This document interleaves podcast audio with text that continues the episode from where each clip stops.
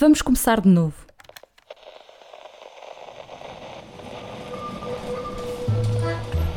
Já parou realmente para ouvir o jingle deste podcast? Se prestarmos atenção, ouvimos parte daquilo que Lisboa representa para quem vive e trabalha nela. As manhãs que começam com uma bica servida no café da cidade, as planadas cheias, os músicos de rua que soltam notas por essas ruas fora. A lista de sons da cidade é infindável. Já falamos de nove deles neste podcast, mas no décimo episódio escolhemos não decidir sozinhos de que som falar. Deixamos os atuais candidatos à Câmara Municipal darem a resposta, qual é o som de Lisboa para cada um deles. Na verdade, a resposta não passa por estes que escutamos neste jingle, mas o que é que estas escolhas dizem deles e da sua visão da cidade. Eu sou a Catarina Reis e estes são os Sons de Lisboa.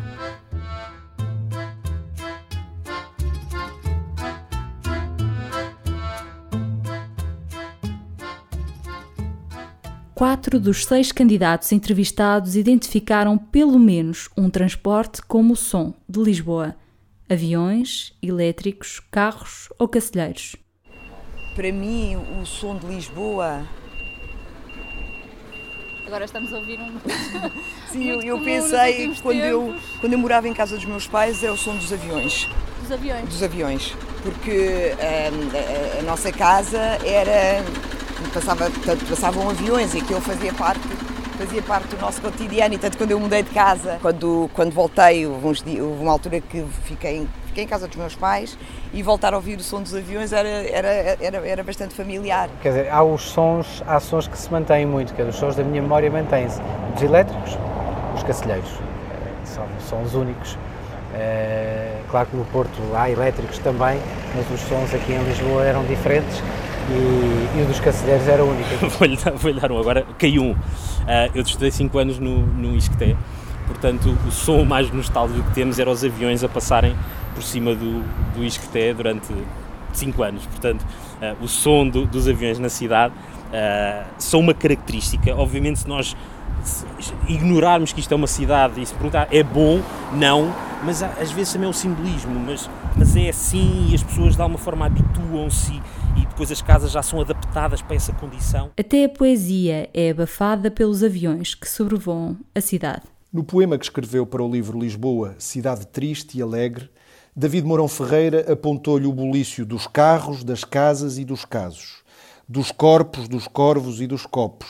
Esta era, escreveu, a capital encarcerada do capital acumulado, coisa que, como bem sabemos, não existe sem os sons e sem o suor do trabalho, que nunca deixaram de percorrer Lisboa. Hoje, na capital decapitada, para usar ainda as palavras do poeta, eleva-se acima de todos estes sons, abafando-os, o insuportável ruído dos aviões. Se o elétrico e o cacilheiro são sons antigos, quase românticos na cidade, o mesmo não se pode dizer de exponencial ruído provocado por carros e aviões.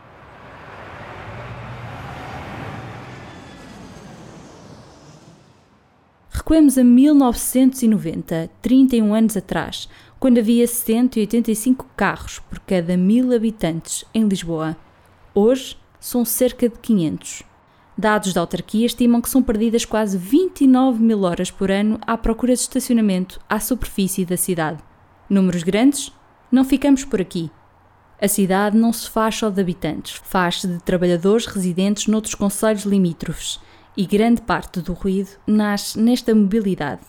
Dois terços das pessoas que trabalham em Lisboa não moram na cidade e cerca de 60% opta por fazer o dia a dia de carro.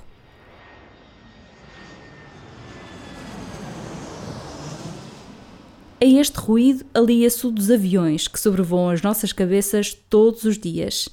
O dia 9 de agosto de 2019 foi o mais movimentado de sempre no aeroporto Humberto Delgado. Só neste dia contabilizaram-se 709 voos, 709 aviões sobre Lisboa. O que é que isto significa? Sabe o que é estar sentado ao lado de uma máquina de lavar roupa em centrifugação? Isto é o que correspondia viver em Lisboa antes da pandemia. Todos os dias, os residentes estavam expostos a mais de 50 decibéis.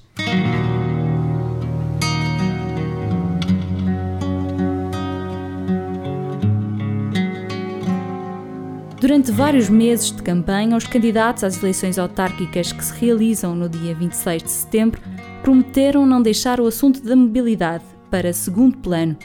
A terrestre, a aérea e até a marítima. E não deixaram mesmo.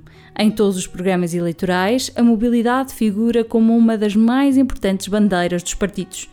Mas vamos um a um. Beatriz Gomes Dias, candidata pelo Bloco de Esquerda, tem-se mantido firme na hora de negar a expansão do aeroporto da cidade.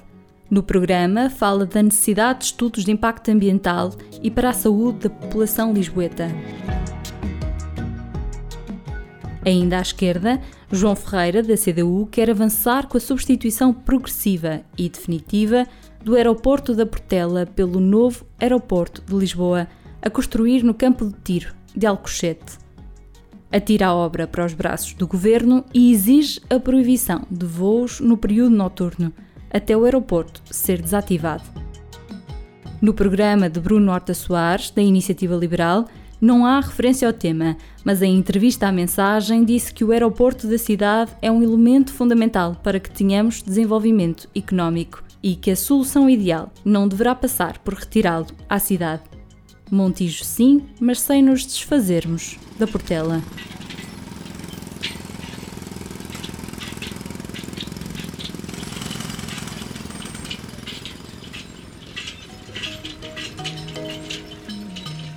Quanto aos carros, quase todos concordam que se combate com mais e melhores transportes públicos. Pelo elétrico da sua infância, Fernando Medina, atual presidente e candidato pela coligação Mais Lisboa, diz querer fazer mais no programa para um possível próximo mandato, prevê a aquisição de 10 novos elétricos históricos. Quer ainda que entrem brevemente nos carris da cidade 15 novos elétricos rápidos para aquela que seria a linha E15, entre Cruz, Quebrada e Santa Apolónia. Dedica também uma linha aos cacilheiros ou à concorrência deles.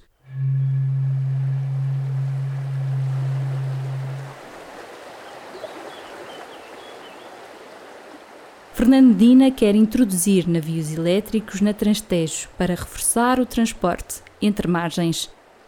Quem também não esquece as águas que batem nas paredes de Lisboa é Carlos Moedas, candidato pela coligação Novos Tempos. Se tivesse que escolher um único som para Lisboa, seria o Rio Tejo e o mar. Há um que é o som quando estou ali à, à beira Tejo, que é o, o som da água. Eu acho que há um som uh, que poucas cidades têm, que é o, o som do rio, do mar. Uh, temos realmente esta coisa extraordinária de ter a água que bate, não é? Eu acho que é extraordinário.